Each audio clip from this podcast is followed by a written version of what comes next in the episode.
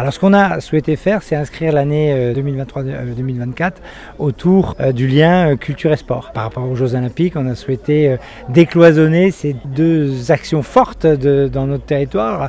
Finalement, on se rend compte des valeurs communes. Hein. Les valeurs du sport et de la culture sont très très proches, mais les acteurs de, de part et d'autre de ces domaines ne se connaissent pas forcément, n'ont pas forcément l'habitude de travailler. Donc on, est plutôt dans, un, dans, une volonté d'accompagner des projets autour de, de, ce rapprochement entre le sport et la, la culture.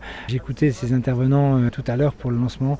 On voit bien des idées euh, nouvelles qui apparaissaient, qui permettaient de fédérer euh, ces acteurs. Je pense que c'est important parce que d'abord, les sportifs ne pratiquent pas toujours forcément la culture et inversement. Et créer des passerelles entre les deux, je pense que ça peut vraiment être un, un plus. On a beaucoup de licenciés dans le sport. Moi, j'ai eu la chance plus jeune de faire à la fois du foot et du théâtre. Les deux étaient très complémentaires et m'amenaient chacun un plus dans ma vie personnelle. Et toutes ces actions-là peuvent donner un sens à la vie aussi.